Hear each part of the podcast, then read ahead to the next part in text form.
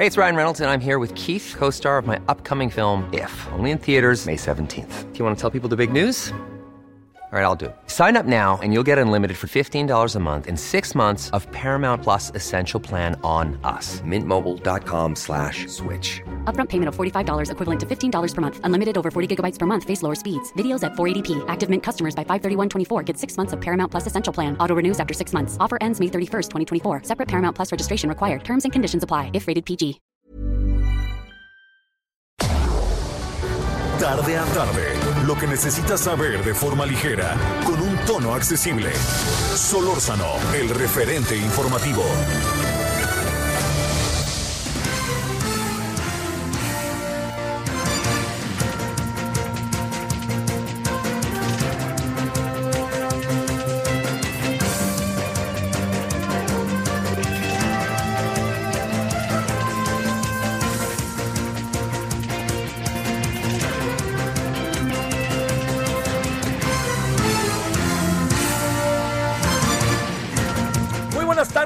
16 horas en la hora del centro, día 27 de octubre del 2020. ¿Cómo estado? Yo espero que haya tenido un buen, eh, un buen día hasta ahora de día martes. eh, y le diría que ojalá, este, pues bueno, así sigue el día. Hay, hay muchos asuntos. eh, digamos, para empezar con, con el tema de que es sin lugar a dudas de enorme relevancia, que es el tema de las lluvias allá en el sureste mexicano. Eh, está pasando, pero no por ello hay consecuencias. Ya ha llovido con una enorme intensidad. No perdamos de vista eso, porque al final eh, lo que acaba sucediendo es que eh, mucha gente acabe digamos, se ve, se ve afectada, aunque la vida siga, ¿no? Aunque la vida siga y todos nos pongamos como de acuerdo, que busquemos la manera de hacer una cosa, otra cosa, otra cosa, pero el asunto está en lo que le planteo. Esto es algo que no podemos por ningún motivo eh, nosotros pasar por alto de lo que está sucediendo. Ojo con eso, ¿eh? de lo que está sucediendo con el sureste porque deja remanentes, deja, ahora sí que deja resabios, ¿no? Entonces eh, la gente ahora tiene que eh, luchar ahí contra el agua, el agua que está en la puerta de su casa, el agua que está eh, no sé, dentro de su casa, la recuperación de todo aquello que tiene que, que atender de los aparatos eléctricos, este, y bueno, y los servicios, ¿no? Los restaurantes a volverse locos, los que tienen eh, negocios eh, o est- restaurantes o, o cualquier tipo de servicio en la playa, otro tanto, en fin, esto se vuelve auténticamente, se lo digo, eh, en un asunto que merece toda la atención y cuidado. Entonces, yo le planteo ese tema porque me parece relevante hacerlo, porque no podemos perder de vista que con todo lo que estamos viviendo, Quintana Roo y Yucatán han vivido ahorita días enormemente difíciles, muy, muy difíciles. Pero ¿sabe qué? Están ahí, ¿eh? Ahí rápidamente. Yo le contaba hace algún tiempo de, de personas que yo tengo la fortuna de conocer. Por ejemplo, en- dos, en dos lugares en donde, tres lugares donde hay seguido una gran cantidad de, fenómenos meteorológicos, ¿no? Eh, digamos, de estos de las lluvias, huracanes, eh, tormentas tropicales, eh, incluso, bueno, pues también los temblores. Pero le digo, en, en Cabo San Lucas, en La Paz, en Cozumel, para mencionar estos tres lugares que uno conoce, Acapulco, por supuesto, ¿no? Pero me refiero a estos tres lugares que se, se encuentran, para decirlo de una manera, lejos del centro del país, ¿no? Eh, yo le diría que lo que lo que hacen en estos lugares es verdaderamente impresionante los ciudadanos. Los ciudadanos son, créame, la gran clave del asunto. ¿Por qué? Porque ellos saben que si no echan a andar toda la maquinaria, auténticamente toda la maquinaria, no hay manera de que ellos pues echen a andar sus negocios. Entonces, si esperan la ayuda del gobierno, que a veces tarda, o del municipio, que a veces tarda, o de la policía, que a veces tarda, ellos tienen que empezar a echar a andar todo. Entonces, eh, ha sido en verdad muy grato ver cómo en algunos lugares, así le planteo, por ejemplo, en este, en, eh, en eh, Cozumel, cómo inmediatamente echan a andar absolutamente eh, la ciudad y rápidamente los restaurantes, rápidamente los comercios, rápidamente la vida. Es una isla Cozumel, recuérdelo. Luego, lo que nos pasa con eh, Cabo San Lucas es igual. O sea, si están de casualidad los turistas y resulta que dos días es unos chubascos terribles, pues lo que quieren es que al tercer día no se nos vaya el turista, ¿no? Y vámonos, luego, luego se mueven. Bueno, esto se lo planteo como un asunto global de lo que está sucediendo y de lo que eh, está pasando en estas zonas a las que he hecho referencia, porque también hay que tomar en cuenta que se va la luz, hay que tomar en cuenta que se caen árboles, hay que tomar que se caen postes, todo eso, ¿no? Uno no puede perder de vista eh, lo, que, lo que ahí sucede. Bueno, insisto, eso es el, el, asunto, eh, lo plantearía, es nuestro primer deber hoy, es lo primero que tenemos que atender hoy, así tal cual. Lo segundo que tenemos que atender en orden de, irrelevancia, pues es el coronavirus, ¿no? Que eso no lo podemos perder por ningún motivo de vista. Eh, hoy se dio a conocer, dio a conocer más bien la señora Claudia Sheinbaum que tiene coronavirus. Eh, dice que no tiene muchos, este, que digo que, que, no está muy afectada, ¿no? Que tiene pocos, este, tiene en el papel pocos indicios, pero que resultó, este, positiva. Entonces, esto es muy importante porque fíjese que eh, lo que son las cosas, ¿no? La señora Sheinbaum es de los funcionarios que más cuidado ha tenido de ponerse la, la este, el cubrebocas, de estar atento y bueno, pues así pasa porque así es el fenómeno, así es el virus, se mete, ¿no? Pero bueno, yo en verdad le deseo a la señora Sheinbaum eh, una muy pronta recuperación. a, la señora Sheinbaum la necesitamos mucho en la Ciudad de México, este, eh, y ojalá este, pueda recuperarse en verdad este, rápidamente. Pero bueno, aquí no hay de otra que esperar. Uno no se recupera de la noche a la mañana, uno tiene que esperar 15 días, todo esto que usted y yo sabemos, quienes lo han tenido o quienes han sido, eh, su servidor ha sido ya en varias ocasiones, le han hecho pruebas, entonces este, uno sabe porque los doctores le dicen, porque quienes están atendiéndolo a uno le plantean, por todo eso, ¿no? Entonces eso es eh, en verdad muy, muy importante no perderlo de vista. Entonces, estos dos asuntos, y los vamos a abordar también más a detalle al rato, pero se los planteo, se lo planteo como lo que está hoy en la mesa, como el tema, los temas centrales. Hay uno tercero, hay uno tercero, que seguramente ya ha estado a, lo largo del día al tanto, que es, eh, es el hecho de que se ha presentado una confrontación entre eh, el presidente, el gobierno federal y los gobiernos y diversos gobernadores. No los ni la gobernadora, diversos, son algunos, son 10 por ahí. ¿A qué se debe? A que hay una queja eh, histórica, y no exagero al decirlo, bueno, si quieres, de décadas, de los gobiernos estatales que le ponen mucho dinero a la federación y no lo acaban de, no, no, no lo regresan. No hay un regreso sobre ese dinero. Entonces, los gobiernos estatales pues acaban encabritados, ¿no? Dicen, oigan, pero yo les doy todo esto y ustedes no me dan nada, no marchen, ¿no? Bueno, esto es un tema mucho, muy importante. ¿Sabe por qué es sumamente importante? Porque los gobiernos estatales, el dinero que dan es el dinero que dan las, los ciudadanos de sus estados y también lo que produce el Estado. Entonces se da, se hace un pacto federal en donde por eso somos una federación, todos tenemos que ver con todos y ahí está eh, una parte del asunto, el dinero que llega hacia el centro. Ese dinero que llega hacia el centro tiene que tener un segundo momento del centro hacia afuera. Se desarrolla a través de los presupuestos. Entonces yo digo, a tal estado tanto, a tal estado tanto, a tal estado tanto, porque yo soy el rector de la sociedad, soy el gobierno estatal, el gobierno federal. Entonces eso ha generado en los últimos días debates eh, muy fuertes. Le debo decir que son debates viejos, no son debates nuevos.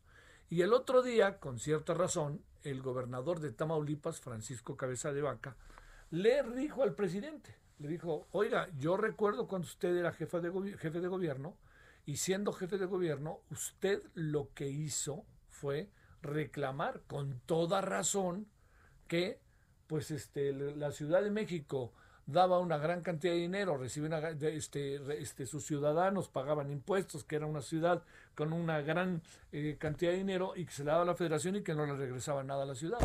Y eso lo dijo el presidente en su momento cuando era jefe de gobierno. Entonces, ¿qué, ¿qué es lo que ha pasado?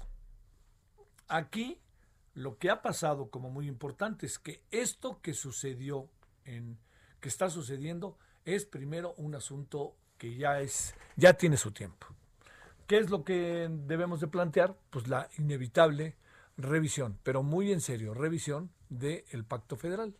Entonces, el pacto federal lo que se tiene que hacer es revisarlo y decir, bueno, a ver, ¿cómo lo hacemos más justo para la federación y para los gobiernos estatales? Algunos gobernadores no le han entrado al tema. Y no le han entrado al tema, pues por muchas razones. Puede ser, la verdad, ¿eh? puede ser que ellos no se vean tan afectados.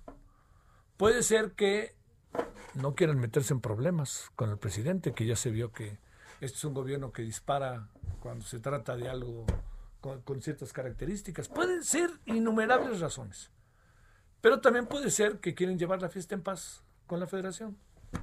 Es evidente que cuando yo le estoy diciendo todo esto, estamos en medio de un problema que es de dineros, que es un pacto federal, pero estamos ante un problema político.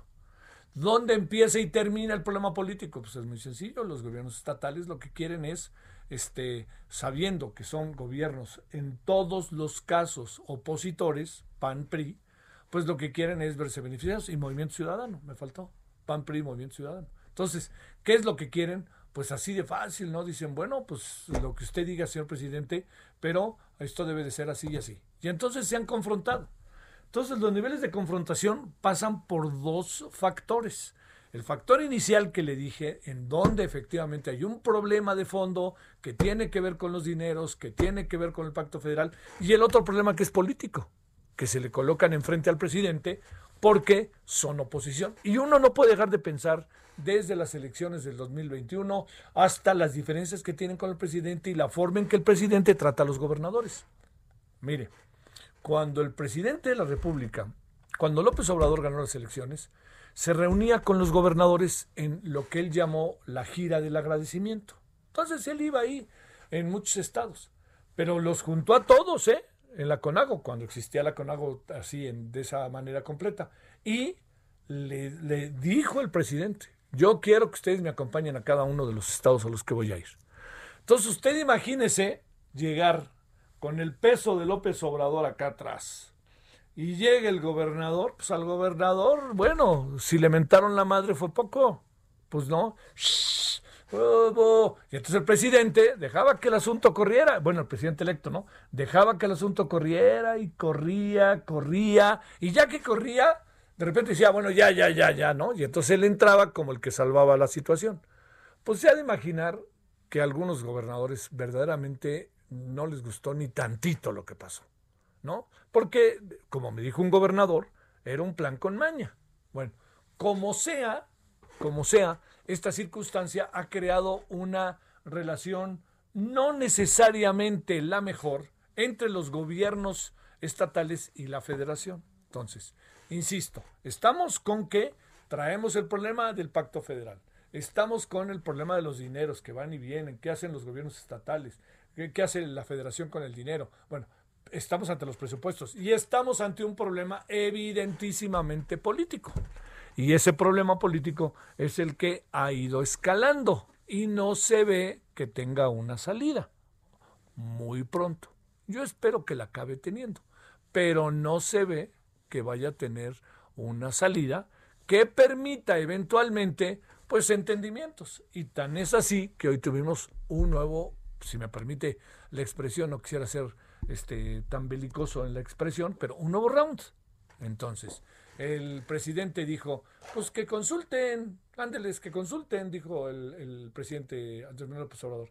Y por ahí apareció el de Jalisco, Alfaro, y dijo, sí, yo voy a hacer una consulta. Y nos atenemos a lo que diga la consulta. Entonces, esto ya se convirtió, si usted alcanza a apreciar, en un toma y daca que no nos va a llevar muy lejos, no nos va a llevar muy lejos. Eh, yo no sé si sea un callejón sin salida, ¿no? Puede serlo, porque además es muy importante entender que son algunos gobernadores, no son todos. Insisto, las razones de otros gobernadores de no meterse, pues tendrán, ¿no? ¿Será que tienen cola que les pisen? ¿Será que quieren llevar la fiesta en paz? ¿Será, será lo que quiera? Así de fácil. Todo esto se lo planteo porque este está siendo uno de los escenarios políticos, la verdad, más delicados del momento. ¿Por qué? Porque rompe una cuestión federal y porque es evidente que los gobernadores no están de acuerdo, a estos gobernadores de la Alianza Federalista, no están de acuerdo con el presidente. Y además le dicen, vamos a sentarnos a platicar. Y al presidente no le gusta sentarse a platicar de no ser con quien él quiere. Y entonces dijo, vamos a sentarnos a platicar. Y dijo el presidente, no, no tengo por qué sentarme para nada. Que consulten en sus estados. Y entonces el de Jalisco dijo, yo consulto. Hay otra variable más en todo esto.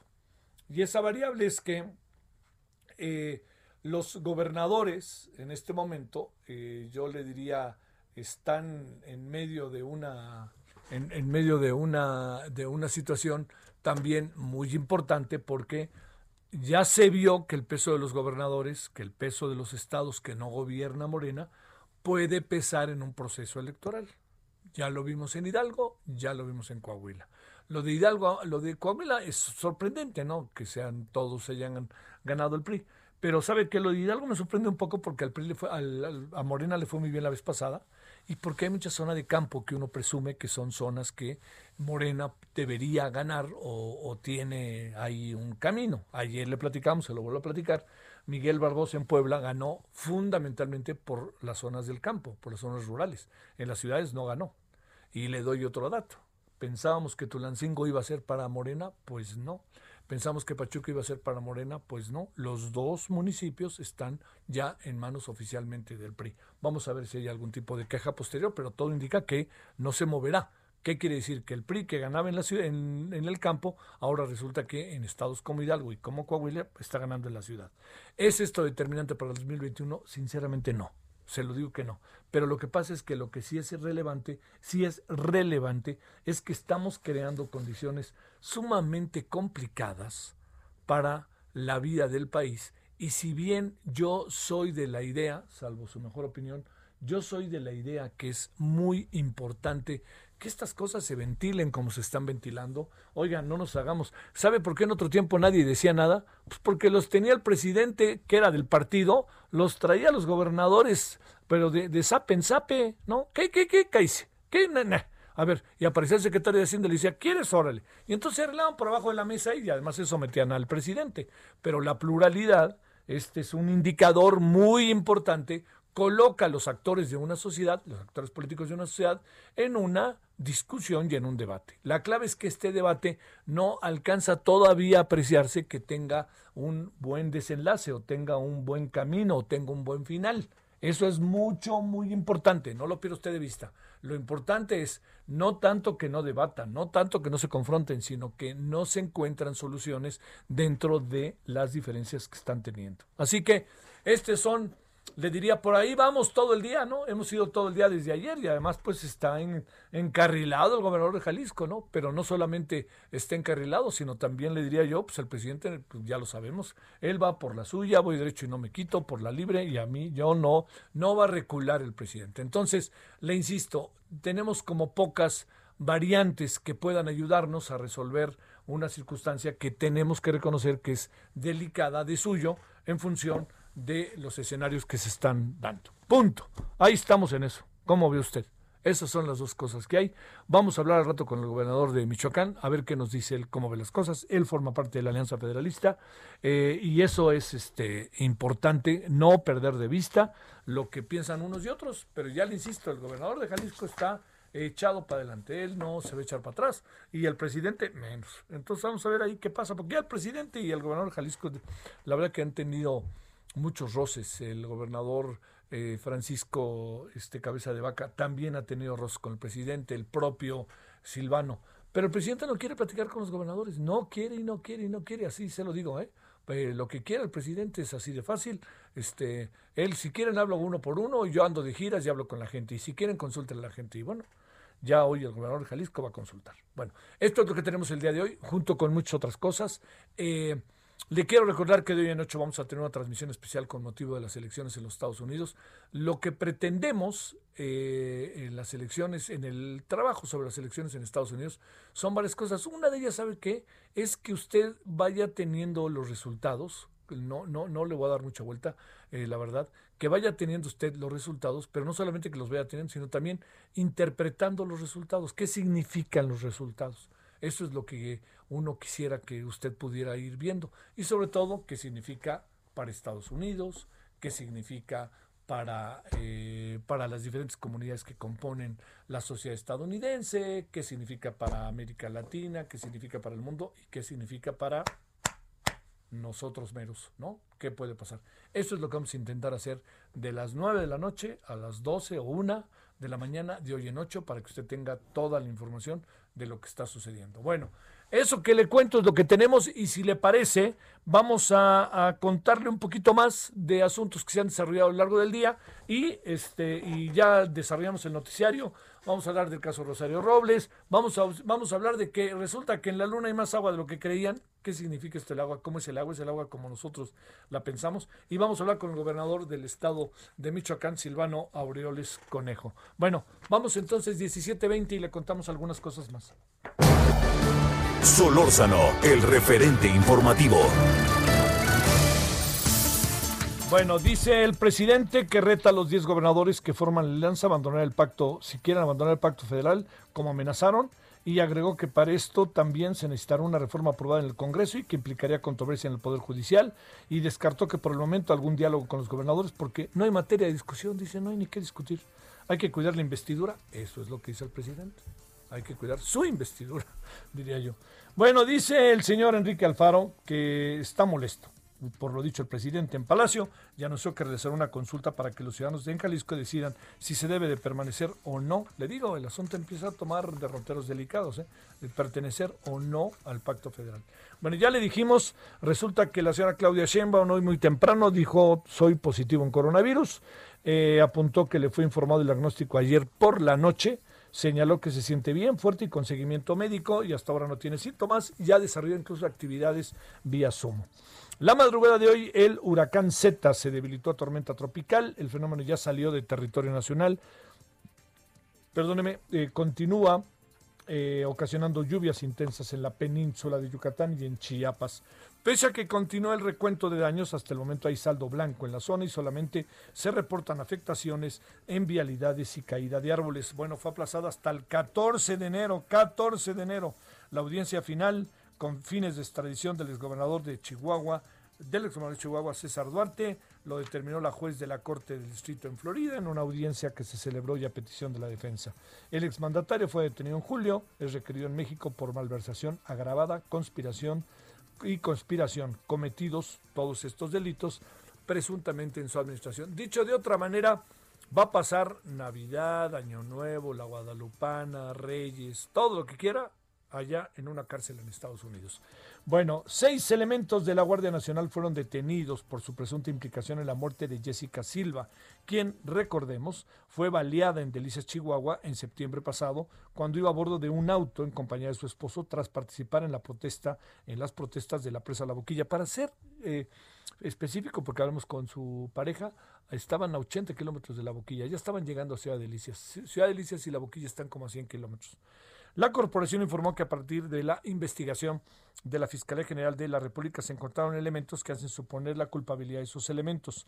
Estarán en la prisión militar por delitos contra la Administración de Justicia, homicidio calificado y tentativa de homicidio. La Guardia Nacional, que como usted sabe es Guardia Militar, más que Guardia, pues, Guardia Nacional Militar, no es esa policía que nos dijeron que iba a ser. Bueno, ha sido formalizada la renuncia de Alfonso Durazo a la Secretaría de Seguridad y Protección Ciudadana para participar como candidato de Morena a la gubernatura de Sonora. Esto quedó confirmado en un acuerdo que se publicó en la Gaceta del Senado, en que la Junta de Coordinación Política dio a conocer que la comparecencia de Durazo, programada para el 28 de octubre, será pospuesta en razón de su renuncia al cargo. Elementos del ejército interceptaron un avión con tonelada y media de cocaína en el aeropuerto de Chetumal. Quintana Roo. Esto lo confirmó el presidente esta mañana. Uno de los tripulantes fue detenido presuntamente de nacionalidad extranjera. El decomiso se logró tras el seguimiento de eh, cuando entraron al país por Quintana Roo, uno de los cuales solamente, de los cuales solamente uno aterrizó. ¿Sabe? Parece que esto se dio como a las 4 de la mañana. O sea, los obligaron y ¡pum! Ahí quedaron. Bueno, le cuento que el PRI pidió a la eh, Secretaría de Hacienda pagar los gastos del juicio en Estados Unidos del exsecretario de Defensa Salvador Cienfuegos, mientras no haya una acusación de la justicia mexicana. A través de una propuesta ante la Cámara de Diputados, el legislador del PRI, Pablo Angulo, exhortó al gobierno federal a intervenir en la protección institucional de Salvador Cienfuegos, al justificar que sirvió incondicionalmente por más de 54 años ininterrumpidos. a la nación en Estados Unidos. La Corte Federal de Brooklyn dictó 120 años de prisión, es decir, cadena perpetua a Kate Ranier, líder de la secta NXIBM, quien fue hallado culpable de delitos como tráfico sexual, extorsión, delincuencia organizada, amenazas y abusos a menores. Ranier, de 60 años, fue arrestado en una lujosa villa en el balneario de Puerto Vallarta. De acuerdo a lo declarado por las víctimas, el señor vendía costosos servicios. Bueno, es una cosa terrible, 125 años. Y por ahí, por cierto, ¿eh? está el nombre de varios, varios personajes de apellido. El referente informativo regresa luego de una pausa. Estamos de regreso con el referente informativo.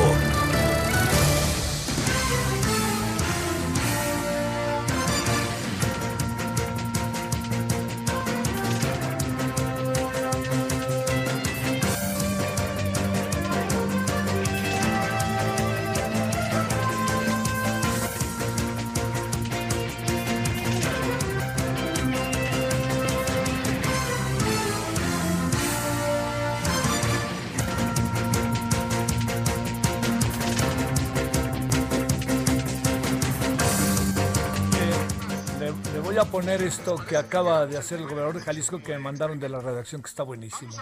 Es el gobernador de Jalisco en un acto en donde dice, vamos a hacer un primer ejercicio y escuche usted esto. Para que ellos se queden con nuestro dinero y no le rindan cuentas a nadie. O estamos listos para empezar a discutir cómo le hacemos para nosotros lograr que los impuestos de los jaliscienses se queden en Jalisco. ¿Quién estaría de acuerdo? Levante la mano. Para que se filme. Que sea hoy la primera consulta que le mandamos decir al presidente que aquí en Jalisco no vamos a permitir que la federación siga abusando de Jalisco, que ya estuvo bueno, que queremos, por supuesto, seguir apoyando a la nación. Yo soy mexicano igual que ustedes y muy orgulloso de ser mexicano. Quiero seguir siendo mexicano y seré mexicano toda mi vida, pero no podemos seguir tolerando tanto abuso del gobierno federal. Ya estuvo bueno. Y el presidente nos dijo hoy, que si tanto nos interesaba eso, hiciéramos una consulta, pues la respuesta es, va para adelante la consulta y le vamos a preguntar al pueblo de Jalisco si estamos listos para dar la batalla o no. Ya les daremos noticias de cómo nos va. Bueno, eh, esto es muy interesante, ¿sabe por qué? Porque le hizo a la López Obrador, el gobernador de Jalisco. Entonces ahí los que estaban presentes en un acto con la sana distancia dijo, a ver, ¿quiénes están de acuerdo con que este hagamos una consulta? Y todos levantaron la mano, así como, pues ahora qué, qué consideramos, bueno, no lo pierda de vista el presidente, ¿eh?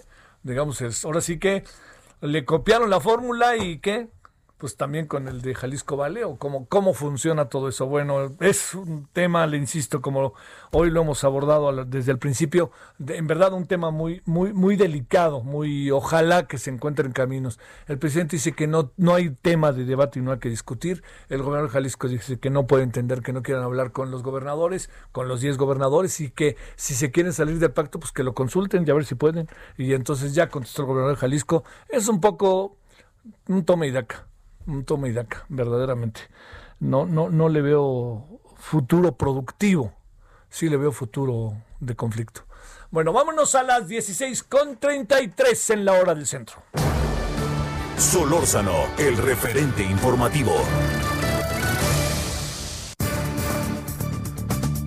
¿En qué anda el tema Rosario Robles? Después de todo lo que ha dicho, si tú consultas, y haces el favor de consultar y tú me ayudas, yo te este, te libero, en fin, pues todas estas cosas, o te las, las penas serán menores. Bueno, vamos a, ver en qué andamos, ¿no? Porque como sea, es un tema que hoy ha surgido porque hay muchos personajes que empiezan a ser mencionados, que se habla incluso, hoy se hablaba en Animal Político, que Emilio Cebadoa estaba dispuesto a cooperar y que ya de hecho había soltado algún tipo de relación para tratar de tener algún tipo de contacto con la fiscalía. El doctor Epigmenio Mendieta Valdés es el abogado de Rosario Robles. ¿Cómo estás, doctor? Con gusto de saludarte, Javier, a ti y a tu amable auditorio, a tus órdenes. A ver, vamos a hacer un, te habíamos hablado creo que hace tres semanas o algo así, vamos a hacer un, un alto en el camino, por decirlo de alguna manera. ¿En qué etapa estamos? ¿En qué estamos? Estábamos citados para una audiencia de etapa intermedia eh, la defensa de Rosario promovió previamente, antes de esa audiencia, una solicitud para plantear un sobreseimiento. El efecto del sobreseimiento, Javier, tiene como finalidad que el asunto de fondo pueda quedar sin materia y que haga las veces de sentencia absolutoria. Después de casi nueve horas de audiencia, lo que resuelve el juez es que los argumentos que planteamos en ese momento, él considera que este, pudieron haberse planteado desde la misma audiencia inicial. Considera que no son temas novedosos, aunque no entra al fondo del asunto, no dice que no tenemos la razón, sin embargo él considera que esos argumentos pudieron haberse planteado desde la primera audiencia. Y tiene que ver con una cuestión de carácter técnica en el cual nosotros consideramos que el delito por el cual acusan a Rosario se encuentra derogado desde el 3 de marzo de 2006 pero además que el propio tipo penal violenta un principio estricto del derecho, que es el principio de taxatividad, pero además su redacción en la forma en cómo está construido es incorrecto. Mm. De tal manera que termina la audiencia diciéndonos pues que el momento para poderse hacerlo valer eh, precluyó en virtud de que pudiera haber sido en esa primera audiencia inicial y de tal manera que no entra el asunto. Eh, decisión con la cual no estamos conformes, Javier, y por supuesto que el día de mañana yo estaré reuniéndome con Rosario para definir la estrategia para poder combatir esto. A ver. Esto es por contearse a la, a la sobreseimiento. A ver, este, nada más para detener. Este, eh, está, para decir, para plantearlo, doctor, en términos técnicos, que yo creo que nos hacemos todos, puedes entenderlo muchas bolas. ¿Estamos ya en el juicio o todavía ni siquiera estamos en el juicio? Todavía ni siquiera estamos en el juicio, Javier. Ah. La audiencia intermedia precisamente la denominamos etapa intermedia o de preparación a juicio oral. Es decir, ni siquiera nos hemos peleado todavía, y, peleado dicho de manera coloquial, ¿eh? legalmente, legalmente, sí. Exacto. Lo que hacemos finalmente en la etapa intermedia es preparar el juicio. Ahí depuramos los hechos, depuramos el derecho y depuramos pruebas. De tal manera que lo que construimos técnicamente es saber cuál es el hecho que le atribuyes, muestra tus cartas y ahí discutimos, esta sí va y esta no. Yo lo explico siempre como si se tratara de una, déjame ponerlo de manera muy coloquial, es como la, la, la, organización de la boda. Tú te vas a casar, te pones de acuerdo con tu pareja, presentan una lista de invitados y antes de que se haga, antes de que se mande la lista de invitados te pones de acuerdo quién sí va y quién no va. Es lo que vamos a hacer en el es lo que vamos a hacer técnicamente en el momento de discutir quién sí, quién no, por qué son muchos, por qué son pocos, cuáles son pertinentes, cuáles son impertinentes, cuáles son sobreabundantes, cuáles son ilícitos, cuáles iban y cuáles no. A ver, hoy leía en Animal Político que, eh, digamos, como una información que tenía el portal, de que presumiblemente Emilio Cebadúa habría hecho contacto con la Fiscalía para ponerse de acuerdo, siendo que paradójicamente, bueno, no paradójicamente, siendo que Emilio Cebadúa es uno de, las, de los personajes que hasta donde entiendo, eh, eh, Rosario ha solicitado su participación para su testimonio, para dar a conocer lo que pasó allá adentro. Sí, lo tenemos ofrecido como testigo, te lo confirmo, y lo tenemos ofrecido como testigo porque en virtud de su responsabilidad, él hacía las veces o tenía la responsabilidad de ser presidente del comité de adquisiciones. De tal manera que por su en su responsabilidad estaba la autorización de la celebración de estos convenios, la autorización para realizar los pagos, pero sobre todo la obligación de vigilar el cumplimiento de todos esos convenios y finalmente dar el visto bueno por la aprobación o desaprobación en el cumplimiento de esas obligaciones. Esto lo establece la propia ley de arrendamiento y adquisición de la propia este, federación. De tal manera que estrictamente quien tenía estas responsabilidades, además de los que firmaron los distintos convenios, él es él, en su calidad de presidente del comité de decisión. Ahora, déjame preguntarte, doctor, Emilio Cebadúa es él, pero es él en función de una estructura que se lo pide a través de mandos superiores esa función la tiene exactamente establecida por mandato de ley. De tal manera que no había la necesidad de que alguien lo autorizara o alguien le diera una instrucción para poder llevar a cabo esa tarea. Estrictamente esa tarea queda depositada en él y no solamente en él, ¿eh? en todas las dependencias públicas no son los secretarios de Estado los que hacen las este, las compras, ni las adquisiciones, ni las firmas de los convenios. A ver, también. Por su responsabilidad, él administra. Ajá.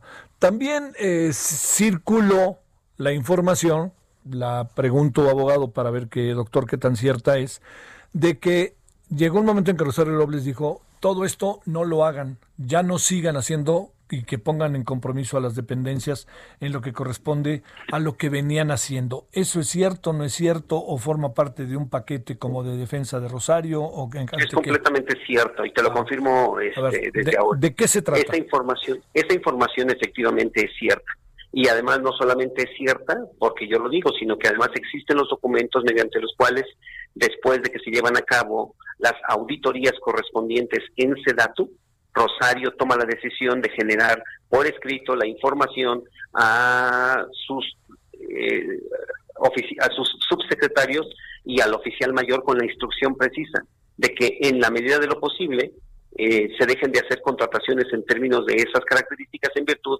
de las observaciones que le había realizado la Auditoría Superior de la Federación. Pero ahora, fíjate, esto es distinto este, al concepto de evitabilidad que le pretende atribuir la Fiscalía si efectivamente tú o la propia secretaria de Estado tuviera facultades para llevar a cabo la cancelación, la suspensión de los de los convenios que suscribiría o que contrae las obligaciones el oficial mayor, dichas facultades tendrían que estar establecidas en una ley. No es posible que el oficial mayor se comprometa o contraiga obligaciones y después su jefe diga, a ver, cancélame todos estos contratos. Porque entonces ya se contrajeron obligaciones, ya hay la posibilidad de poder eh, demandar en la vía civil los daños o los gastos que hubieran erogado terceras personas. Entonces, si hay un procedimiento para la cancelación o para la evitabilidad, pues tiene que estar previsto en una norma con facultades expresas y con un procedimiento, cosa que no existe. A ver, pero entonces, hay pruebas y hay testimonios de ello, pruebas fehacientes, concretas. Entonces, la autoridad supongo que lo tendría que considerar para temas como el sobreseguimiento, supongo yo. Yo creo que sí, y fíjate que ese es el tema que nosotros planteamos el día de ayer de manera técnica. Y fíjate, en un momento de la polémica, yo incluso de manera muy respetuosa me dirigí a la fiscalía para decirle al fiscal que en este momento estaba ahí, a ver, estas deficiencias que nosotros estamos denunciando no son atribuibles ni a la fiscalía ni al órgano jurisdiccional el hecho de que se haya construido de esta manera la ley y en el sentido de que esto que acusan a Rosario es una responsabilidad administrativa no penal, no está en, un error de la fiscalía o del juez o mía. Así es como se construyó la ley. De tal manera que si esta es un delito que se le atribuye en el cual no trae un resultado de carácter material, es decir, que haya tomado el dinero y se lo haya metido a la bolsa, sino una afectación de carácter formal por dejar de hacer, no es un delito, es una infracción de carácter administrativa y así lo prevé la ley y así lo prevé la Constitución y así se debe de sancionar, no de otra forma. Sin embargo, hay una responsabilidad de parte de Rosario. La que le atribuyen en este momento bajo el concepto de que fue omisa al no poner en conocimiento habiendo estado supuestamente enterada, cosa que tampoco ha podido acreditar la Fiscalía. Y este es un asunto que tendrá que dirimirse cara a cara, ¿no?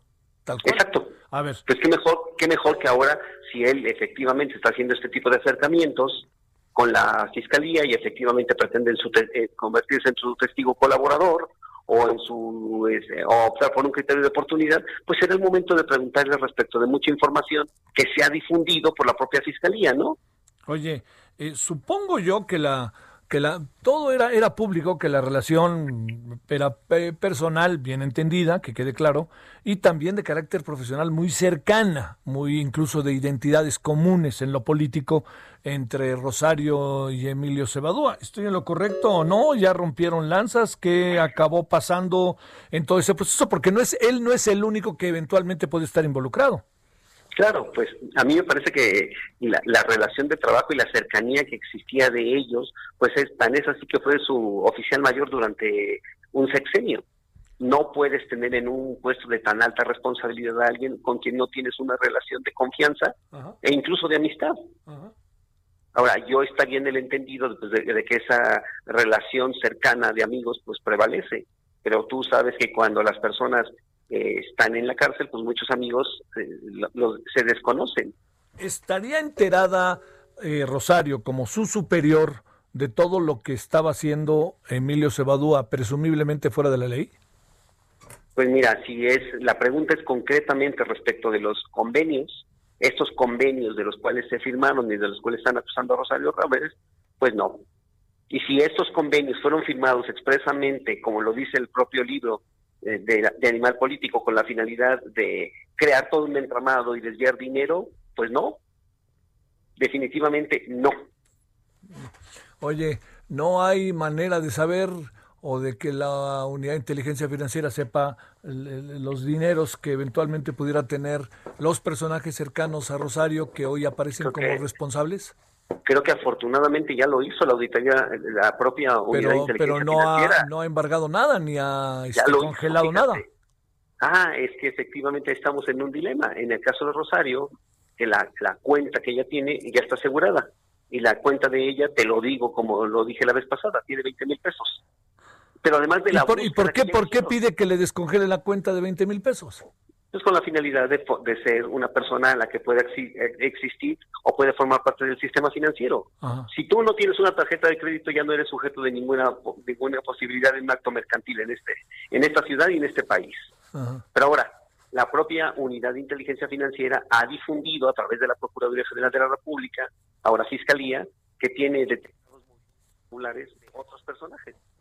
Ah. Los nombres y apellidos tú los acabas de decir hace un momento. De tal manera que por ahí está la ruta. Si hay que buscar la ruta del dinero, Javier, con lo que la propia Rosario ha insistido, y yo ahora insisto, pues me parece que está perfectamente claro. No hay manera de perderse. Oye, a ver, pero aquí la pregunta es si está, si están algunos de los personajes referidos, hemos dicho un nombre, pero hay otros nombres. Esos personajes, yo pregunto, al estar hablando con la fiscalía, no están al final colocando todavía más contra las cuerdas al personaje central detenido que es Rosario Robles? Pues mira, la acusación que tiene Rosario Robles es exclusivamente por una omisión. No forma parte de la estafa maestra, no forma parte del enriquecimiento, no forma parte de peculado, no forma de parte de operaciones con, eh, con recursos de procedencia ilícita, no forma parte de lavado de dinero, de eso no está acusada.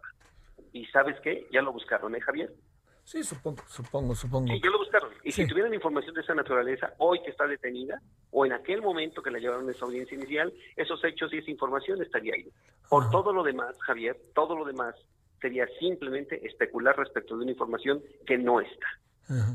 Eh, este, a ver, ¿se colgó o estás? Ahí estás, ¿verdad? Este, el pigmenio, sí. Aquí estoy. Sí. A ver, una última pregunta. En términos de ruta crítica, ¿qué viene? ¿Qué, ¿Cuál es el Viene- siguiente proceso? Ent- Entiendo, según nos decías la vez pasada, es que, eh, digamos, si un juez lo determina, no hay una especie de fecha este, fatal o, o un destino en donde Rosario pudiera eventualmente salir de la cárcel. Si mañana y el no son suficientes, Rosario va para afuera y a su casa y desde ahí seguirá el proceso. Eh, ¿Estoy en lo correcto? Tenemos tres vías abiertas este, y muy rápido te las comento. Tenemos un amparo pendiente por resolverse Sí. en contra de la medida cautelar. Y la medida cautelar en este momento es prisión preventiva. Ese amparo había un conflicto competencial entre el tercero y cuarto eh, juzgado de distrito en materia de amparo de la Ciudad de México. Ya se resolvió. Quien nos va a resolver nuestro amparo es el juez tercero de distrito especializado en, en amparo. Ese es el primer punto. Dos, tenemos pendiente esta um, medio de impugnación que tendríamos que hacer valer en contra de esta determinación del juez que niega el sobreseimiento. Ujú. Y la tercera es el asunto de fondo. La audiencia intermedia la tenemos programada para el 8 de diciembre. Con motivo de ella estaremos preparando el juicio, esta organización que ya te decía, y una vez que esté dictado eso, pues tendremos que entrar al juicio de fondo en el caso de Rosario Robles. De tal manera que, te lo comento así, habrá juicio en el asunto de Rosario Robles. Habrá juicio. Eh, ¿Libertad o, este, o ahí detenida? Lo que tendría que ser eh, co- en estricto derecho es que ella debería enfrentar ese proceso en plena libertad, como lo prevé la propia Constitución. Bueno. Si, el- si, si los dados siguen cargados con la finalidad de cobrarle venganza y hacerla que pague por su disidencia o por haberse peleado con los que ahora ostentan el poder, pues entonces tendrá que enfrentar su proceso eh, desde la cárcel. Eh, va. A ver, una última cuestión. Eh, hemos mencionado una persona. ¿Hay muchas más personas este, en todo este proceso? Hay más carpetas de investigación abiertas, pero además eso no es un secreto, Javier. Sí. Hay una gran cantidad de carpetas de investigación, pero cada quien, en el ámbito de su respectiva responsabilidad, tendrá que responder por lo que le, por, lo que le toca. ¿Hay fecha para que declare particularmente quien más es mencionado? Yo quiero hacer un énfasis, yo quiero hacer un énfasis. Fíjate, esta, esta oportunidad que tú me das la quiero aprovechar para decir si efectivamente hay eh, irregularidades documentadas en el caso de las universidades porque incumplieron, porque eh, este fueron a contratar el, a subcontratar, perdón, el 60, el 70 o el 100% de la actividad que se les dio. Otros incluso eh, fabricaron comprobantes falsos, otros incluso pudieron haber comprado facturas, otros más se robaron el dinero, perfecto, ahí está. Que se abran los procesos y que sancionen las responsabilidades, porque a cada quien tendrán que sancionarlo en el ámbito de su respectiva competencia. Lo que hizo cada quien, por lo que se le acusa a Rosario es por ser omisa, que es completamente distinto a robarse el dinero. Pero le da una responsabilidad en el asunto. Le da la responsabilidad que supuestamente establece el artículo 114 eh, de la propia ley del presupuesto hacendario, que además por tratarse de una ley especial dice cómo tendrá que sancionarse los servidores públicos que tienen esa responsabilidad y es mediante un procedimiento administrativo. Wow, wow, wow, wow. Entonces, hay, una hay una fecha próxima, abogado, este además de la que vas a tener mañana. La más cercana es este, la del 8 de diciembre para la etapa intermedia y estaremos pendientes de la resolución del amparo podría salir antes del 8 de diciembre, digamos, no, no necesita pasar por todo un proceso, ¿podría salir antes del 8 de diciembre? Si se cambia la medida cautelar, sí. Si no se cambia la medida cautelar, pues tendremos todavía un camino largo para promover la revisión y derivado de eso, pues entonces podríamos tener una nueva esperanza. Es decir, esperanza para tratar de obtener la libertad de Rosario la vamos a seguir y la vamos a buscar constantemente porque además, conforme a derecho, es lo que le corresponde, llevar su proceso en libertad. Eso no significa, Javier, y yo lo quiero dejar muy claro, que se le absuelva o que no es penalmente responsable. Sí, queda claro. Pero incluso, incluso, déjame poner el peor de los escenarios, y lo hago ante la posibilidad de lo que tú me planteas así, con esa, con, ese, con ese eh, tacto tan agudo que tú tienes para preguntar. Existe la posibilidad de que fuera declarada responsable Rosario, si así fuera, en ese caso, la pena que podría enfrentar es de dos años por un delito, dos por el otro, y la agravante, que es el término medio de la pena que se le impusiera. ¿De acuerdo? Esa es. No son 21 años. Eso es falso. ¿Serían, ¿serían que seis años? No, serían dos de uno, dos de otro, la mitad de uno y la mitad de otro. Serían efectivamente tres por cada uno. Tres, seis años. Y esos seis años ya cumplió uno. Sí y este entonces podría haber ahí algo menor, ¿verdad? Sí, por supuesto. Eventualmente, eventualmente, estamos partiendo de puras sí, hipótesis. tú me estás pidiendo que yo plantee el primer escenario y, lo llevo hasta allá por este tacto tan agudo que tú tienes para preguntarme si efectivamente estamos en esa condición. Este, ¿Cómo le fue con la carta, Rosario, la que mandó ayer a los medios y a las redes? Creo que era una, es una de las manifestaciones que Rosario ha venido ejerciendo desde, desde que se encuentra detenida. Y creo que ha sido una preocupación de ella mantener tres cosas. La primera de ellas, que se ventile frente a los medios su debido proceso. Dos, que efectivamente se considere que todas las personas, incluyendo una mujer de 64 años, que enfrente un proceso penal con todas las garantías que tiene cualquier persona. Y la tercera, que me parece la más importante, denunciar las inconsistencias y irregularidades que se han presentado en su caso. Si la finalidad y la importancia de esto, Javier, radica en dos cosas. Todos los ciudadanos mexicanos tendríamos que tener la seguridad que enfrentarnos a un proceso de estas características es con condiciones iguales y las reglas son iguales para todos. No tendrían que cambiar si son un medio de comunicación, si, si es alguien que ejerció la comunicación, si alguien que ejerció la política, si es un empresario o si es una persona que se dedica al transporte público. No tendrían que cambiar las reglas, tendrían que ser las reglas iguales para todos. Pero me parece que en este caso van cambiando de acuerdo a la conveniencia, por tratarse de quien se trata. Sí, pues eso es, más allá del asunto legal, estamos muy claros que es un personaje que genera todo tipo de controversias. Doctor, te mando un saludo y el agradecimiento te correspondo el abrazo y te agradezco sinceramente esta tan, tan interesante entrevista, mi querido Javier. Gracias, doctor. El doctor Epigmenio Mendieta Valdés, abogado de Rosario Robles. Ya escuchó usted todos los caminos de la vida, como dirían que le esperan a Rosario Robles Berlanga. Este, pues sí, pues que Rosario ha estado en asuntos muy delicados, el caso Ahumada, la dirección del PRD, la jefatura de gobierno de la ciudad y luego el gobierno asesora del gobierno de Peña Nieto en el Estado de México, luego forma parte del gobierno de Peña Nieto con todo lo que esto fue y ahora pues está el tema central, ¿no? Que ahí es donde se encuentra este atrapada. Vamos a ver cuánto dura esto, que es el tema de la estafa maestra. Bueno, ahora van a dar las 17, 16 con 55 en la hora del centro. Pausa, estamos de vuelta.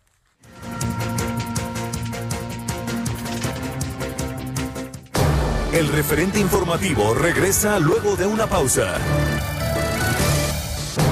Estamos de regreso con el referente informativo.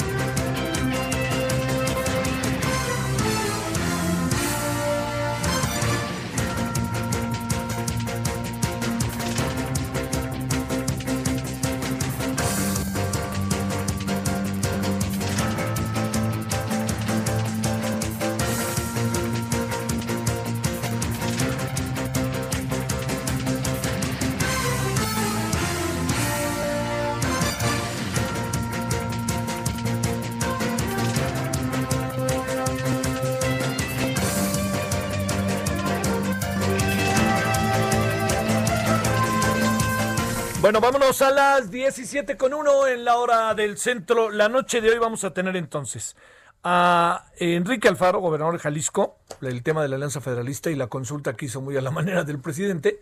Segundo, a Alberto Fragoso, economista del TEC de Monterrey, para hablar del cumplimiento del rompimiento de Conago en cuatro actos que le llama, derivado de un trabajo que hizo en la revista Nexos, entre otras cosas.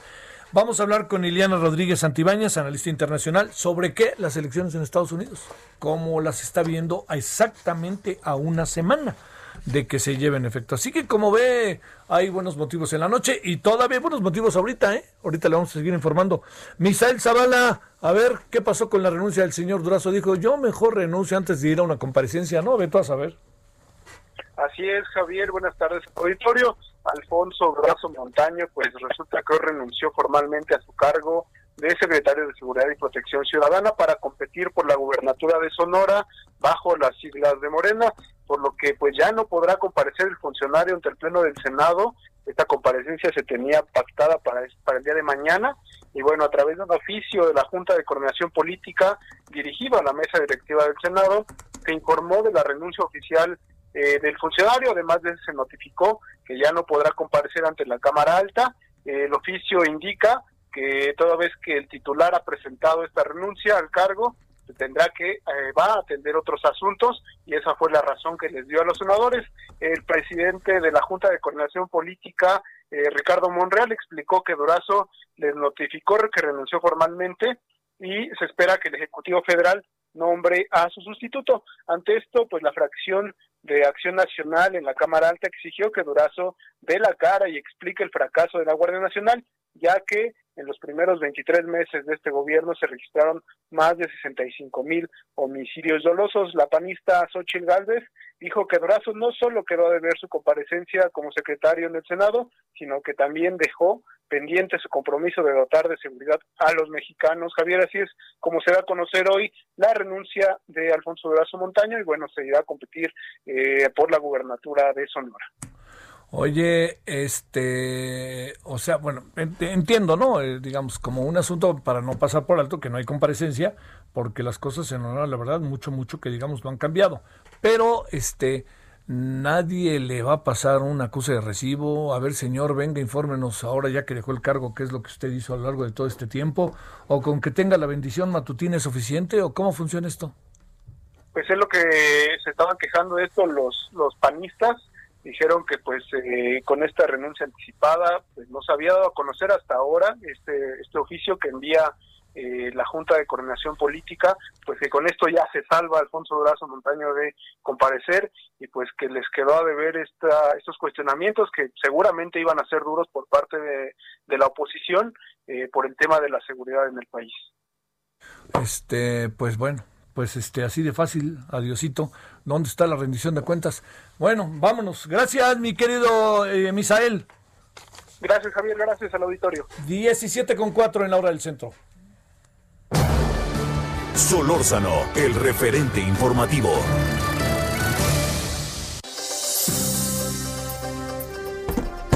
Pues ahora sí que entre los propios morenistas se andan en máscara contra cabellera en las comparecencias. Iván Saldaña, cuéntanos qué pasó hoy. ¿Qué tal, Javier? Auditorio, muy buenas tardes. Eh, efectivamente, durante la comparecencia de la secretaria de la Función Pública, Irma Heréndira Sandoval, pues de manera inesperada desde, desde su curul, el diputado de Morena, Rubén Cayetano, denunció que su coordinador, Mario Delgado, quiso censurarlo para no cuestionar a la secretaria de la Función Pública este martes durante su comparecencia ante el Pleno. Señaló que él pidió a su grupo parlamentario ser ponente en la comparecencia de Irma Heréndira por su carácter de miembro de la Comisión de Transparencia y Anticorrupción de la Cámara pero Mario Delgado impidió su intervención. Eh, dijo, tiene miedo de que cuestione los actos de impunidad que se han cometido para favorecer a su hermano de la compareciente Pablo Almícar Sandoval Ballesteros, acusado de beneficiarse de programas sociales en Guerrero ante la propia secretaria de la Función Pública. Esto fue lo que dijo durante esta comparecencia. Y comentarles, Javier, que pues ya terminó la comparecencia, cinco horas de comparecencia aquí en el Pleno de la Cámara de Diputados. Eh, la secretaria de la Función Pública, por supuesto, presumió las acciones y logros de la presente administración contra la corrupción en México, pero también eh, pues aguantó las críticas por acusaciones como esta y de, y de otras irregularidades cometidas por servidores públicos, bueno, presuntas irregularidades cometidas por servidores públicos de la cuarta transformación. Y pues eh, se llevó así la comparecencia sin mayores eh, mayores contrastes sobresaltos. sobre sobresaltos exactamente. Y pues bueno entre lo que presumió la secretaria de la Función Pública fue, por ejemplo, que este gobierno ha inhabilitado a mm, más de cinco, eh, perdón, sí, más de cinco mil sanciones a servidores públicos, mil quinientas inhabilitaciones, recuperaciones también, Javier, por diez mil millones de pesos en fiscalización a estados y municipios, este dato es nuevo, y también 513 denuncias penales presentadas ante la Fiscalía General. Sin embargo, pues bueno, la oposición no quedó satisfecha, acusaron de compras públicas opacas al gobierno federal, que la administra que la eh, función pública no ha hecho mucho al respecto, protección también a servidores públicos, entre ellos al propio hermano de la secretaria, pero también, y se citó mucho, el nombre de Manuel Bartlett, titular de la Comisión Federal de Electricidad, Josefina Salazar, diputada del PAN, incluso regaló en ese eh, durante la comparecencia un tapete, así un tapete de plástico a la secretaria de la Función Pública con el nombre de pues Secretaría de la Función Pública en este tapete, eh, dijo porque eh, el presidente ofreció que barrería las escaleras de arriba hacia abajo, pero nunca mencionó que escondería la suciedad debajo de un tapete citándola textualmente, y dijo, es lo que ha, sido la Secretaría de la Función Pública, un tapete en estos días. Por supuesto, la secretaria de la Función Pública rechazó estos señalamientos, dijo que la cuarta transformación no protege a nadie, citó el caso de la inhabilitación a la empresa de León Manuel Barlet, hijo del director de la Comisión Federal de Electricidad, eh, que fue inhabilitado por irregularidades en el proceso de la adquisición de 20 ventiladores que se vendieron, se iban a vender al ISTE de Hidalgo y pues dijo que también eh, pues han actuado en el caso de la impunidad que quedó en gobiernos pasados, citó Rosario Robles, Emilio Lozoya y Edgar Torres Garrido en voz de la misma titular de la función pública, Javier. Híjole, híjole, híjole. Oye, este, lo que sí me parece, este, en verdad, de, eh, digamos, como importante es que hay casos que, que del todo diga lo que diga en verdad, con respeto. La, la, la, la secretaria han generado y generan duda, ¿no? Están ahí en, entre nosotros con cargados de dudas, ¿no? El de su hermano, el caso de Bartlett, el caso, este, bueno, incluso también lo que, lo que se ha dicho al interior de la función pública de algunos funcionarios, en fin, ¿no? Entiendo que sí se ha eh, acabado, pues, se ha este, investigado a una cantidad muy, muy grande. El gran asunto es si todo esto si nos coloca en una dinámica diferente o no, ese es el, el, el asunto, y si no está medio discrecional. ¿Qué, dijo algo, por cierto, respecto a lo que planteó el diputado de Morena sobre la presunta censura de Mario Delgado? No, Javier, eh, no dijo nada al respecto, simplemente dijo que eh, ni siquiera se refirió, ni siquiera citó eh, el nombre de su hermano, ni cuando estaba eh, como ex superdelegado del gobierno federal, sí. Eh, sino simplemente señaló que esta administración ha sido contundente contra eh, los casos de corrupción. Dijo de esta, de, de, de la misma, los funcionarios de esta misma administración y de las pasadas, y lo que tú señalabas, los panistas incluso eh, señalaron que se defiende lo indefendible en este gobierno, citando casos como eh, no solamente el de Barlet, también subieron con algunas pancartas con los rostros, por ejemplo, las fotografías de Ana Gabriela Guevara sobre el papel que, han, que criticaron hecho en la CONADE, eh, y los otros no dijeron, pero sí llevaban fotografías, por ejemplo, del gobernador Jaime Bonilla, de Miguel Barbosa, que bueno, son eh, eh, no son funcionarios de, del gobierno, pero sí son de Morena de la Cuarta Transformación, Javier. Bueno, pues este hecho está, mi queridísimo Iván. Sale. Gracias. Sí, seguimos informando. Buena tarde a todos. 17 con 11 en la hora del centro. Solórzano, el referente informativo.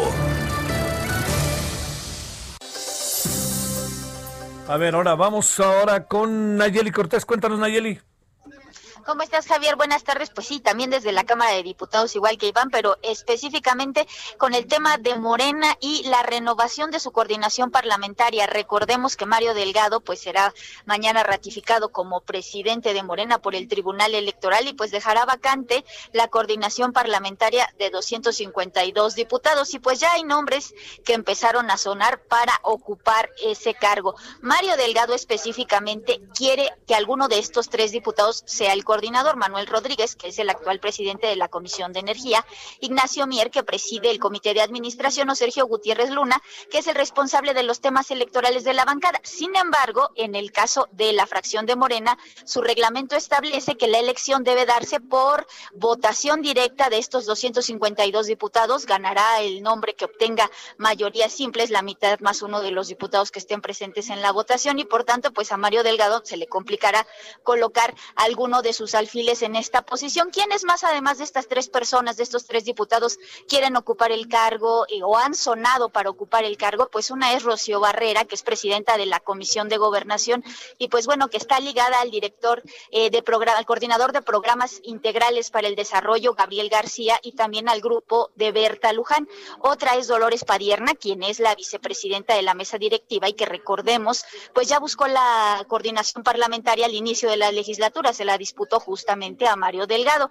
Y bueno, también son, suenan el nombre de otras dos personas, de otros dos diputados eh, que no quieren precisamente el cargo, sin embargo, sí se están moviendo. Uno es Tatiana Cloutier, que es la vicepresidenta, que es la vicecoordinadora de la fracción, sin embargo, se ve complicado que ella pudiera ser la coordinadora, pues tiene interés en ser candidata de Morena al gobierno de Nuevo León, y otro es Alfonso Ramírez Cuellar, el actual presidente de Morena, pues quien ya ha dicho que va a regresar como diputado una vez que concluya su encargo, sin embargo, se quedará eh, como un diputado más. Entonces, pues tenemos que esperar a que Mario Delgado deje formalmente este cargo para que comience pues el tema de seleccionar a quien se lo sustituirá en la coordinación de Morena, Javier.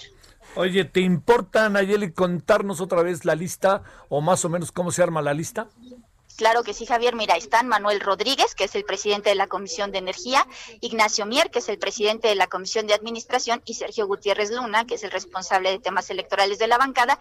Estos tres serían las cartas de Mario Delgado. Hay otra persona que quiere, que es Rocío Barrera, que es la presidenta de la Comisión de Gobernación, que está ligada al grupo de Berta Luján y de Gabriel García. Otra es Dolores Padierna, que recordemos es está ligada con René Bejarano y el Movimiento Nacional por la Esperanza y es actual vicepresidenta de la mesa directiva. Está también Tatiana Cloutier, quien es la vicecoordinadora de la bancada, y Alfonso Ramírez Cuellar, el actual presidente de Morena, quien regresaría como diputado una vez que el tribunal formalice ya el nombramiento de Mario Delgado como presidente de Morena. Son esos siete. ¿Se vislumbra un agarrón, mi queridísima Nayeli? Pues sí, Javier, se vislumbra un agarrón porque hay 40 diputados que recordemos que desde el proceso interno empezaron a criticar las formas de Mario Delgado, sobre todo el hecho de que no transparentará recursos y pues aquí veremos un segundo round porque ellos han dicho que pues van a demandar que se respete lo que dice el reglamento, es decir, que no haya una imposición, sino que se permita la votación y pues sí, se prevé un nuevo agarrón justo por el, eh, la disputa por esta coordinación parlamentaria que pues es la del grupo mayor mayoritario y también pues maneja una gran cantidad de recursos, no sabemos exactamente cuántos ni qué de qué forma, pues porque Mario Delgado no ha querido transparentarlo. Bueno, y por último, el PRI le hace una petición al Estado mexicano, ¿verdad?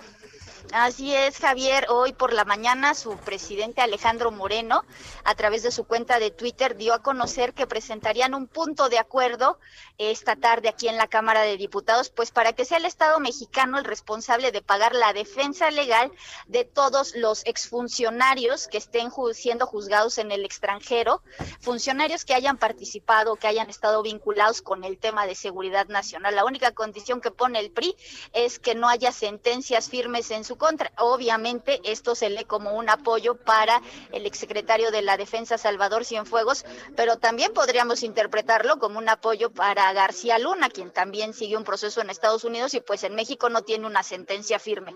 Esto, insisto, se va a traducir en un punto de acuerdo que presentará el PRI aquí ante la Cámara de Diputados y pues eh, llama la atención su propuesta que básicamente se lee como un respaldo hacia las Fuerzas Armadas, eh, aunque pues obviamente no tenga posibilidad de prosperar. Bueno, así, pues bueno, así es. Ahora sí que dirían lo que no es en mi año, no es en mi daño, ¿no? Me da la impresión de que en eso andan, pero bueno. Sale mi querida Nayeli, gracias. Buenas tardes. Gracias. A ver, Carlos Navarro, ¿dónde andas, Carlos?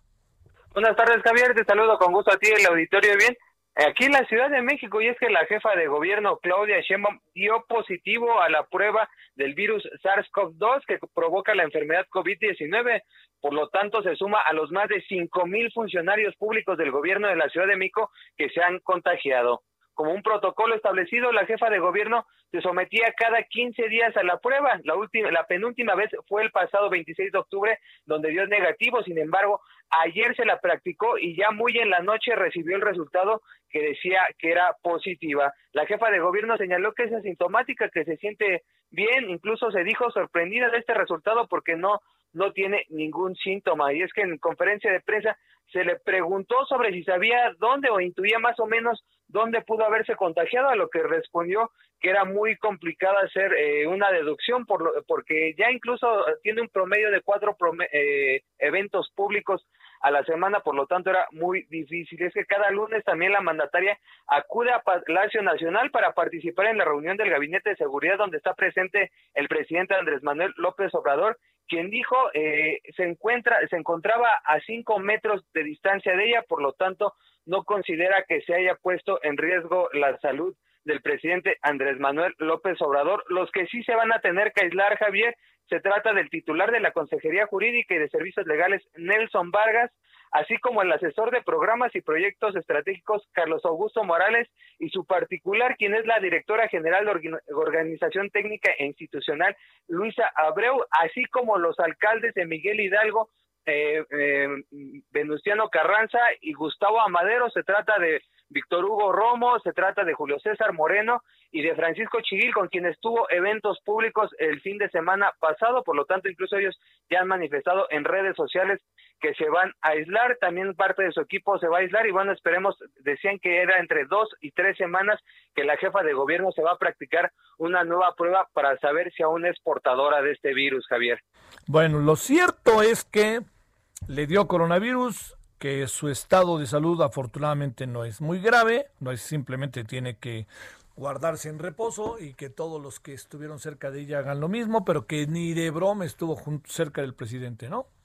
Dice que a cinco metros de distancia, porque se le preguntó muy claro que cuál había sido la distancia más o menos si ella se encontraba a su izquierda o a su derecha, ella dijo que no, que estuvo a cinco metros del presidente a super sana distancia, dijo la jefa de gobierno, Javier.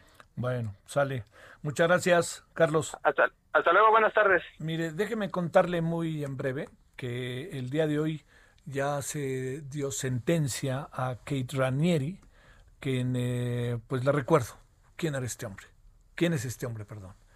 Muchos eh, en México tuvieron, ellas y ellos tuvieron que ver, ¿eh? Algunos salieron por piernas y créame que de algunos de ellos y de algunas de ellas no se sabe mucho, ¿eh? Pero salieron por piernas.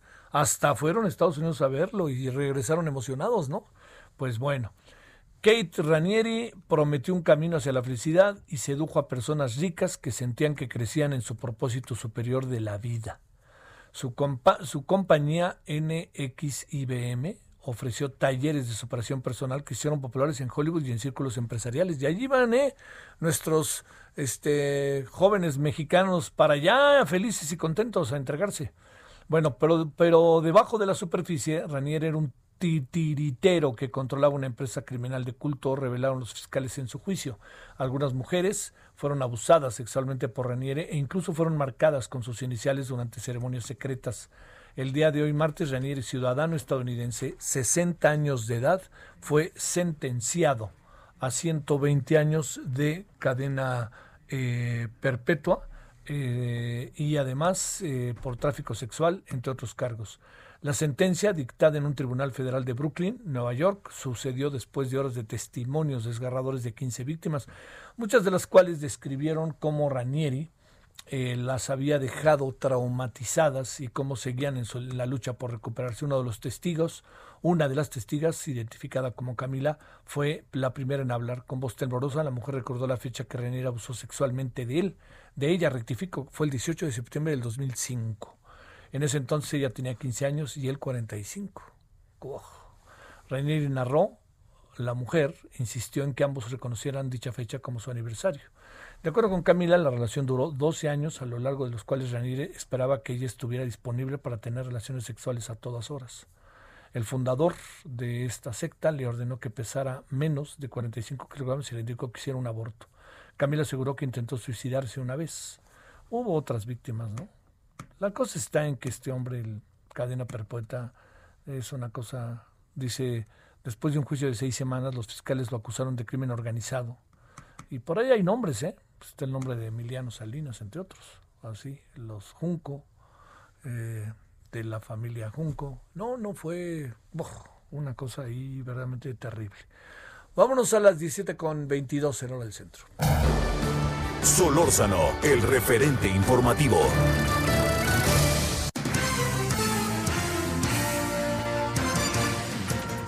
Bueno, escuchemos una opinión sobre este presunto rompimiento entre un grupo de gobernadores, gobernadores integrantes de la Alianza Federalista y la presidencia, vía el abogado constitucionalista, socio del despacho Burgo Orihuela, César Enrique Olmedo Piña. ¿Cómo estás, abogado? Gracias. ¿Qué tal? ¿Cómo estás? Muy buenas tardes. A ver, una breve opinión. Estamos sumando opiniones respecto a este tema. ¿Cómo ves las cosas, abogado, respecto a este asunto? Pues mira, yo podría dividir la opinión en dos puntos importantes. El primero sería el estrictamente técnico y que tiene que ver con que esta, esta apuesta que están haciendo los gobernadores por salirse del pacto federal tiene respaldo constitucional, Javier. ¿En qué sentido digo que tiene respaldo constitucional? Hay varios apartados en la Constitución que le permiten a los estados tomar ciertas decisiones hacia adentro, Normalmente lo que, lo que uno piensa cuando, cuando viene la palabra o el concepto federalismo es que precisamente los estados están libres en su régimen interior. Y entonces la pregunta es, bueno, ¿qué abarca los regímenes interiores? ¿Hasta dónde llega eso? Entonces, cuando uno hace una interpretación en conjunto con varios preceptos constitucionales, sí se podría derivar, al menos es, mi opinión, eh, explícitamente, quizá no, pero implícitamente sobre la posibilidad de que lo hagan, yo creo que sí. Esto solo por mantenerme en la parte eh, de interpretación del texto, ¿no? Pero ahora, en un segundo momento, si la opinión tuviera que ser más matizada con algún elemento social, más matizada con el problema de fondo con el que están tan molestos estos diez gobernadores, o matizada con alguna respuesta que el presidente dio recién a propósito de eso, te diría que sí veo un enfrentamiento complicado. Eh, ¿cómo, ¿Cómo decir la palabra? No, no complicado nada más, complejo en la articulación, Javier. El federalismo ha tenido por muchos años problemas de articulación. Yo no veo que México tenga un federalismo con reglas claras. Hay materias concurrentes donde entran todos, hay materias que de suyo solo son de la federación, pero al final de facto terminan entrando los estados. Hay otras materias donde los estados deberían tener una opinión y no la tienen. Ejemplo muy concreto, cuando se va a elegir ministros, digo que es algo relativamente abogado, reciente. Abogado, te pido un favorcito, ¿nos puedes aguantar tantito que forzosamente tenemos que ir a una pausa? No te quitamos nada, ahorita, ahorita regresamos contigo. El referente informativo regresa luego de una pausa. Estamos de regreso con el referente informativo.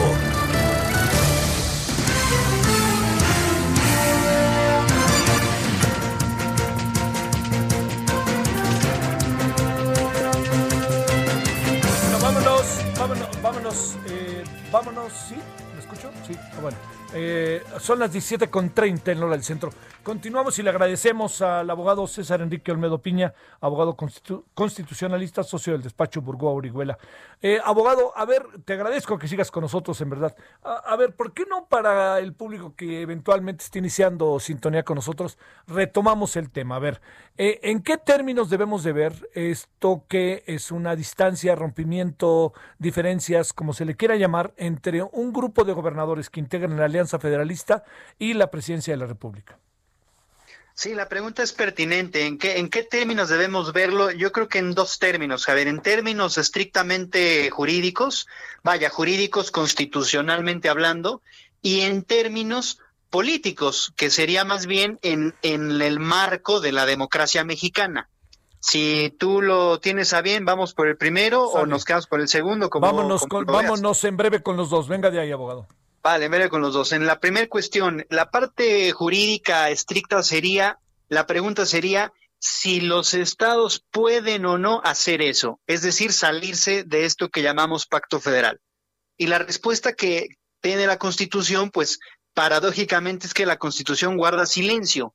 Si lo interpretamos en conjunto, el artículo 40, por ejemplo, que es donde viene esta posibilidad de que los estados son libres y soberanos hacia adentro, es decir, en su régimen interior, yo podría interpretar ese 40 con el 115 y demás y decir que aunque explícitamente no está esa posibilidad de salirse, e interpretado en conjunto se entiende que los estados pueden tomar esa decisión si no están conformes con el pacto federal.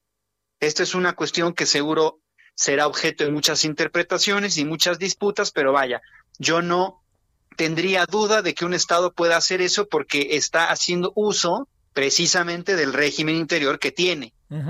Claro que ahí en la Constitución vamos a encontrar pues, un desastre, francamente, en las distribuciones de competencias.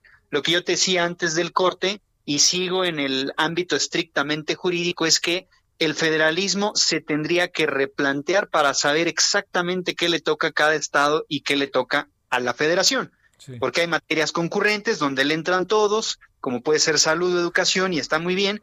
Hay otras materias solo de la federación, como puede ser hidrocarburos, donde ahí no vamos a discutir para nada que entren los estados.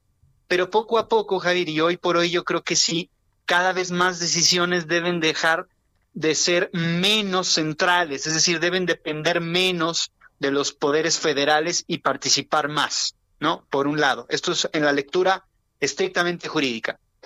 Ahora, en una lectura más amplia, más política, más, más democrática, en clave, en clave discursiva, eh, no, no veo muy afortunado lo que el presidente ha dicho sobre que entonces los gobernadores tendrían que someter otra vez a, una especie de pregunta o, a una especie de participación del ciudadano para preguntarle si el ciudadano se quiere salir, porque entonces estaríamos llevando todas las decisiones de política pública, todas las decisiones de diseño institucional a la discusión de la ciudadanía. Y eso realmente no es, no es tan operativo, Javier. O sea, no, no podría estar el gobierno, sea local de estos 10 gobernadores o sea federal, consultando cada paso que da la administración pública, y menos cuando tenemos ahorita, lo pondré entre comillas, cierta urgencia por reactivar sectores económicos que están más o menos detenidos. Ah, caray. Oye, no está, pero viste lo que pasó hoy, ¿no? Que dice el gobernador de Jalisco, yo voy a hacer mi consulta y venga de ahí.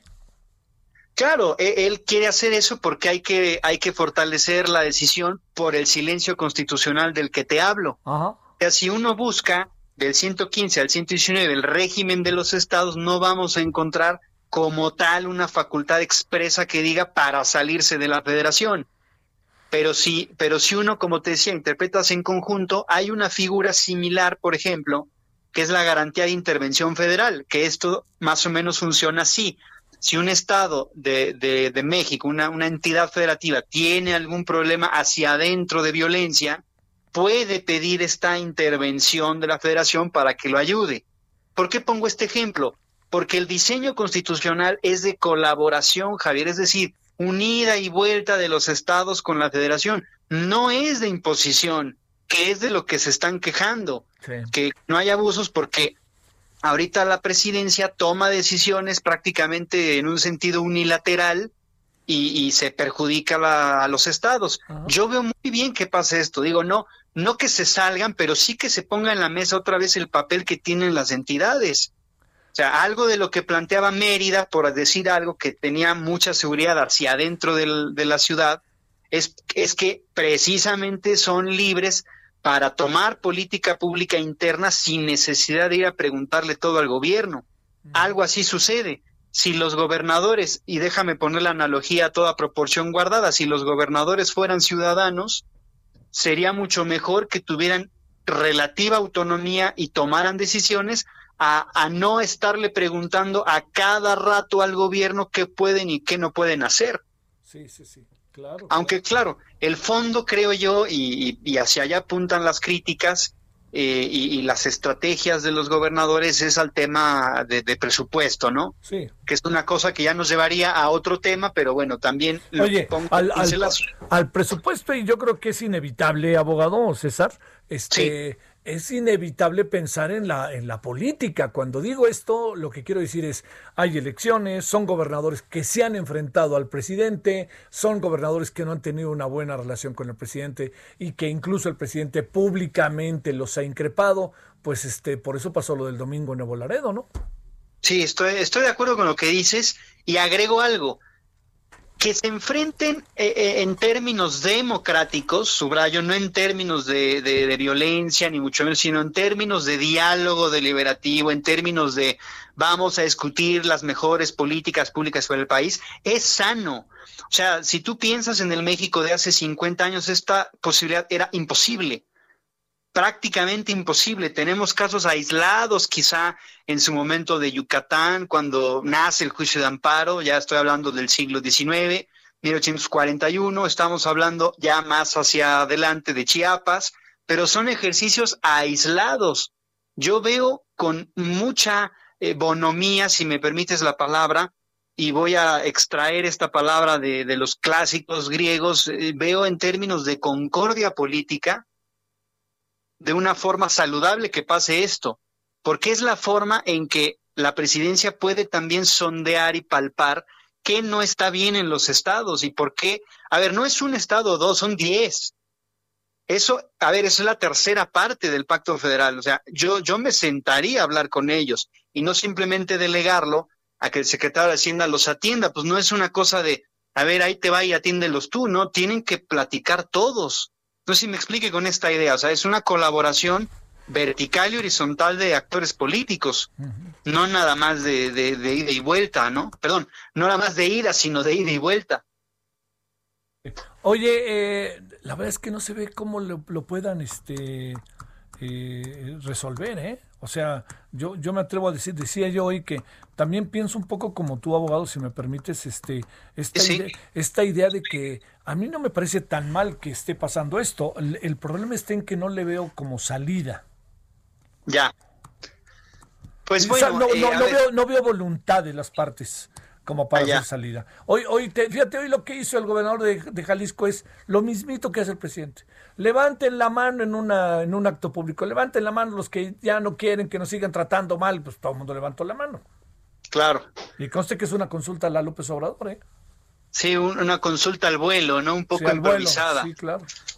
Mira, eh, yo creo que me voy a tener que salir del aspecto estrictamente jurídico y político para ir más al aspecto humano al aspecto humano con mayúscula, pues al aspecto de poder dialogar. Si de los dos lados, es decir, el, grupo de los 10 gobernadores con la presidencia y la administración pública federal, no están partiendo de que ambos tienen que sentarse a platicar el bien común que los dos entienden, no se puede hacer nada. Porque este es como el problema, déjame poner en estos términos, una especie de relativismo es tú crees que eso está bien, yo creo que no y ahí nunca vamos a salir. Sí. ¿No? O sea, si la, la, una crítica de los gobernadores era es que se ha manejado muy mal la contingencia, ¿no? Es que se detuvieron obras importantes y ahora los fideicomisos y ya no hay dinero, esto está mal.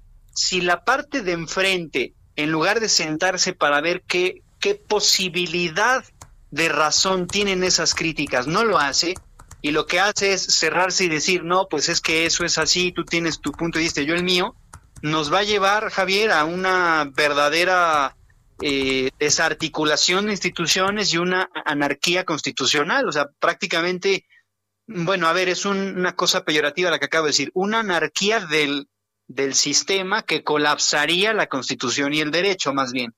Ahora, hay, hay un aspecto, abogado, que a mí me parece muy interesante, que es, eh, digamos, eh, la, pluralidad, paradójicamente, es la que está construyendo también el debate, porque en otro tiempo, ¿qué hacían los gobernadores? Pues lo que les decía el presidente, ¿no? Y luego se arreglaban por fuera, pues porque eran del mismo partido, todos se arreglaban y nadie se ponía a pensar en el pacto federal, ¿no? Así es. A ver, e, esto que estás diciendo, fíjate que lo, lo retomo en este sentido porque me parece valioso cuando mencionas la palabra pluralidad pluralidad, Javier, si me permites, no se tendría que entender, a ver, en una democracia constitucional como es México, no se debe entender en términos de que cada quien piensa cada cual, ¿no? Que cada quien es libre para política pública y demás. No. Yo creo que la pluralidad, se entendería. Cada quien desde su óptica aporta, pero hacia una finalidad común. Claro. Es una tesis clásica, es mirar todos hacia el mismo lugar, aunque estemos en frentes diversos y desde camisetas partidarias diferentes. Nadie discute eso, al contrario, es sano. Pero la mirada tiene que ser la misma, la mirada de llegada, pues, ¿no? El faro que, que nos, nos orienta para decir la conducta política, la deliberación, la legislación, la, la parte fiscal, eh, la designación de funcionarios, todo apunta hacia el mismo lado, entonces sí, pero si no apunta al mismo lado es pues es el borde de, de lo que decía, una, una desarticulación institucional y la consiguiente raspada para, para el, esto que los ingleses le dicen muy rimbombante, el rule of law. Acá sería pues el imperio o el respeto a, la legislación, en este caso a la constitución. Sí, sí, sí, sí. Ahora, me preocuparía, digo, abusando de tus minutos, me tomo un minuto para decir esto me preocuparía que la respuesta, un poco haciendo eco de lo que dices, que a lo mejor no le ve salida, me preocupa que la respuesta fuera similar a la que se dio a propósito de la política energética que detuvo la Corte en una suspensión.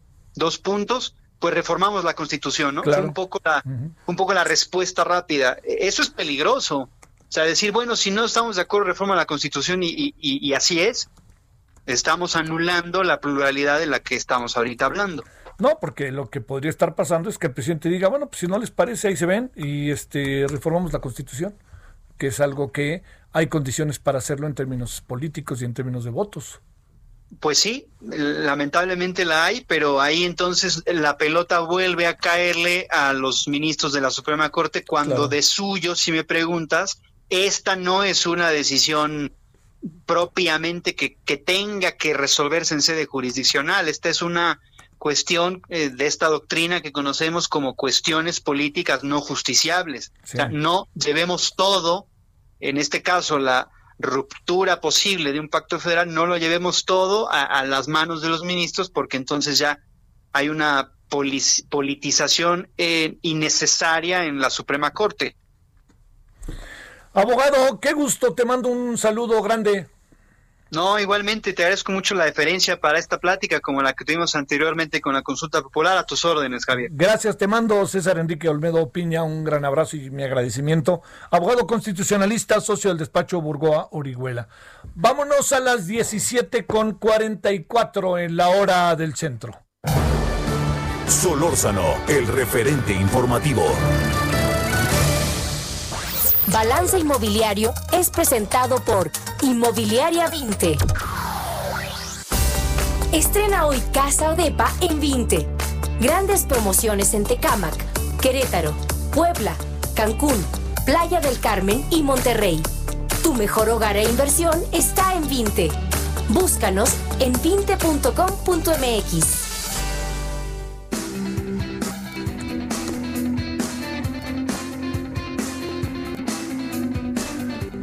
Bueno, vámonos entonces a las 17 con 45 en hora del centro. Querido Horacio, te saludo con gusto. ¿Cómo has estado? Bien, bien, querido Javier. Bien, bien, con buenas noticias. Fíjate que, que, en tiempos tan complejos, a mí como quiera que sea, me da tantita esperanza ver que siguen saliendo alguna buena noticia por ahí de forma aislada.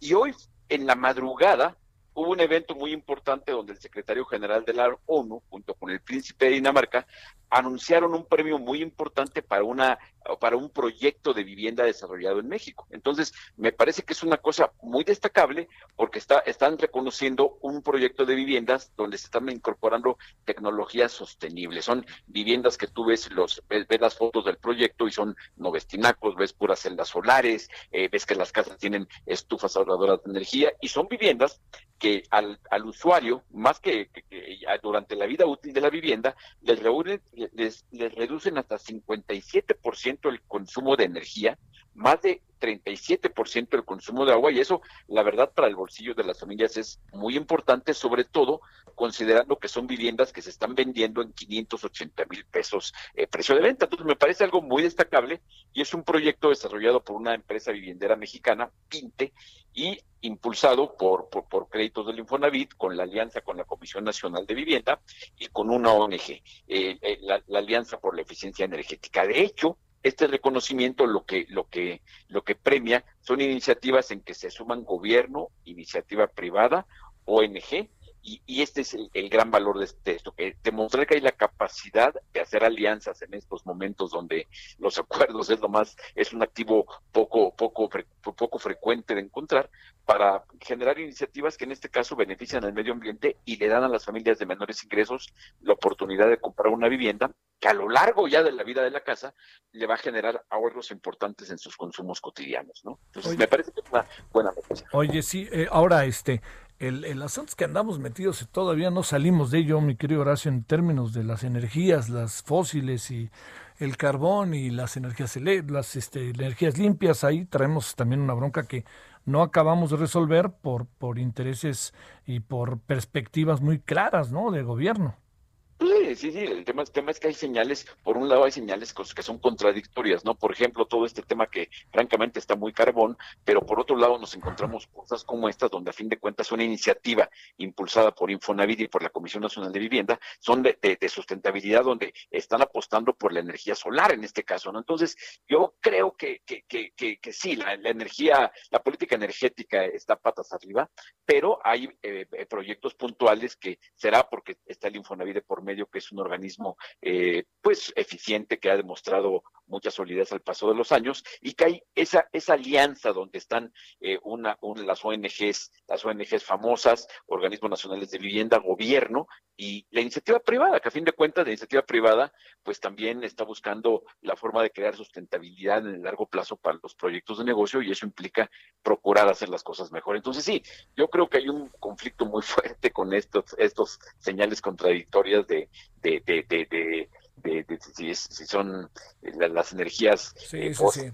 Pero, pero bueno, ¿qué te digo? Yo la verdad este, me desanima la política energética y algunos temas de sustentabilidad como lo de Xochimilco, por ejemplo, pero me anima mucho cosas como esto de que una industria que se hacen de 200 mil viviendas nuevas al año, eh, pueda, podamos pensar que en un futuro todas esas casas, imagínate llegar y en lugar de ver Tinacolandia cuando vas pasando por, al lado de un desarrollo habitacional, veas celdas solares entonces, pues, creo que es una apuesta al futuro que ojalá la ganemos, ¿no? Y el problema es que no, no le simpatizan mucho al presidente esas cosas, ¿no? Híjole, eh, no, yo creo que yo creo que, que ahí sí tendrá que demostrarlo cuando, cuando, son este tipo de ONGs, de organismos internacionales, este tipo de reconocimientos. Y el tipo, también te voy a decir otra cosa, follow the money, ¿eh? También viene un, un, y ya lo hemos platicado, que vienen recursos muy importantes de fondeo verde. Está el premio que ganó también hace poco la Sociedad Hipotecaria Federal por viviendas sí, sustentables sí, allá en Indonesia. Entonces, yo creo que, que, que, que, que también poco a poco, cuando más allá de temas políticos, también intervengan temas económicos, de que, a ver, señores, hay lana verde si ustedes hacen sus casas con, con paneles solares, pues las hacemos con paneles solares, ¿no? Claro. Entonces, yo creo que el incentivo tiene que venir por ahí, incentivo que de veras marque que más allá de lo que se diga en el discurso político, la realidad permita aterrizar cosas que sí nos lleven por mejores caminos, porque si no se nos va a cargar el payaso, mi querido Javier. Oye, y también habría otra parte, ¿no? No sé qué pienses, este eh, Horacio, que es la parte que tiene que ver con un convencimiento de la imperiosa necesidad de la transformación del medio ambiente, de la defensa del mismo, todo eso, ¿no?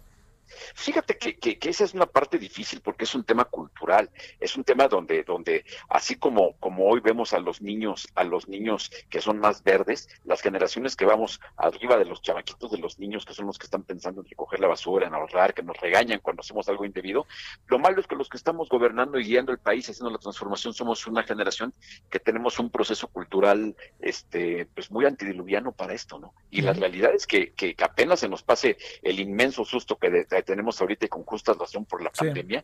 hay que recordar que, que, que, lo que sí, no sé si la pandemia nos da en la torre, pero si no nos da la pandemia y nos descuidamos, el cambio climático sí nos va a desgraciar. ¿eh? Entonces, más vale que veamos con toda seriedad eso y que veamos que el cambio, sí, lo podemos hacer todos en casa, pero eso que, que es la guerra de guerrillas contra el cambio climático, ojalá sea reforzado con las grandes batallas. Imagínate que llegamos al punto en que ni una sola vivienda se construye en el, en el país con calentadores de gas. Eso estaría todo dar. Poco a poco ya en Francia ya hay, ya, ya hay una caducidad para hacer para fabricar coches de gasolina. Entonces, el futuro nos va a alcanzar. Entonces, eh, tendremos la esperanza de sobrevivir de aquí a que lleguen las cosas o acelerar para que los cambios se den más rápido. Yo quisiera apostar porque entre todos hagamos un proceso cultural de que nos sumemos a pedir el cambio, para que esto, esto aceleremos el proceso y no nos sentemos a esperar a ver si la libramos de aquí a que, a que las cosas buenas nos lleguen, ¿no? Sale. Horacio, te mando un saludo, buenas tardes. Querido Javier, un abrazo fuerte, cuídate. Balance Inmobiliario fue presentado por Inmobiliaria 20. Solórzano, el referente informativo.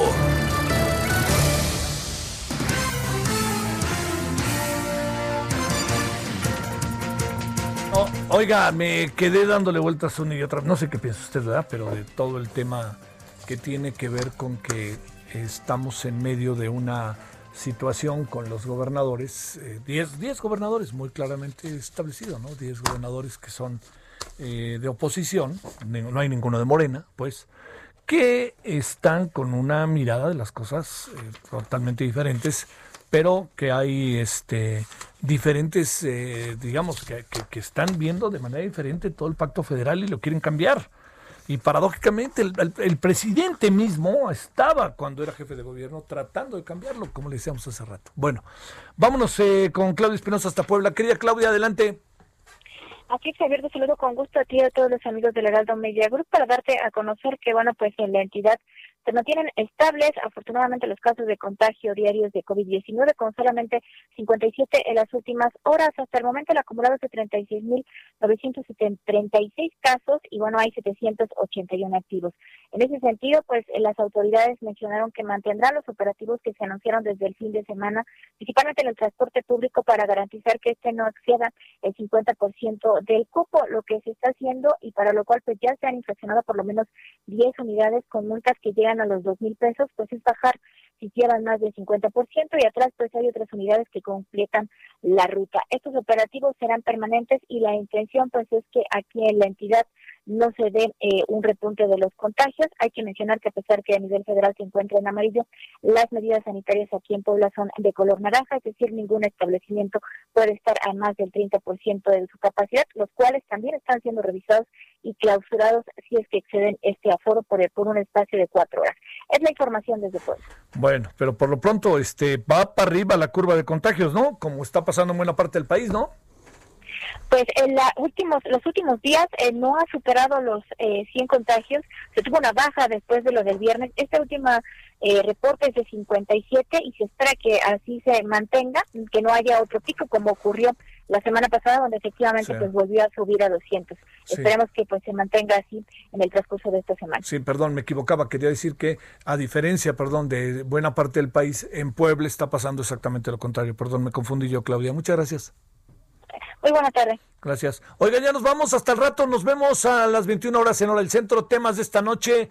Tenemos el tema de la confrontación de los gobernadores, tendremos al gobernador de Jalisco, tendremos una interpretación de lo que está pasando y tendremos las elecciones en Estados Unidos, entre otras muchas cosas.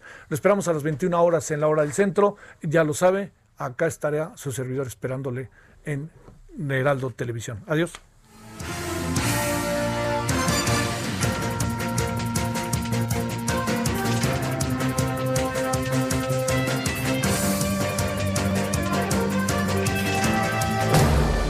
Hasta aquí, Solórzano, el referente informativo.